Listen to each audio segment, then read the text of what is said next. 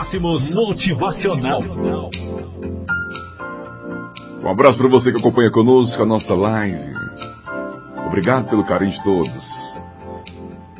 A história do lápis. O menino olhava a avó escrevendo uma carta. A certa altura perguntou: Você escrevendo uma história que aconteceu conosco? E por acaso, é uma história sobre mim? A avó parou a carta, sorriu e comentou com o neto: Estou escrevendo sobre você. É verdade. Entretanto, mais importante do que as palavras é o lápis que estou usando. Gostaria que você fosse como ele. Quando crescesse. O menino olhou para o lápis, intrigado, e não viu nada de especial. Mas ele é igual a todos os lápis que eu já vi em minha vida. Tudo depende do modo como você olha as coisas. Há cinco qualidades nele que, se você conseguir mantê-las, será sempre uma pessoa em paz com o mundo. Primeira qualidade: você pode fazer grandes coisas, mas não deve esquecer nunca que existe uma mão que guia seus passos. Esta mão nos chamamos, nós chamamos de Deus. E Ele deve sempre conduzi-lo em direção à sua vontade. Segunda qualidade.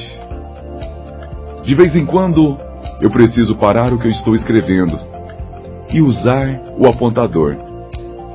Isso faz com que o lápis sofra um pouco, mas no final ele está mais afiado. Portanto, saiba suportar algumas dores, porque elas o farão ser uma pessoa melhor.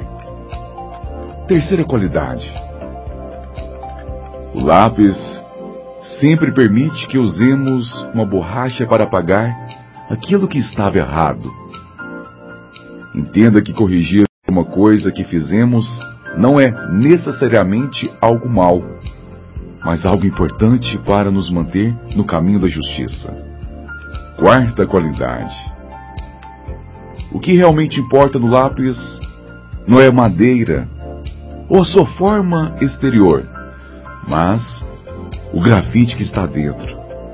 Portanto, sempre cuide daquilo que acontece dentro de você. Finalmente, a quinta qualidade do lápis. Ele sempre deixa uma marca.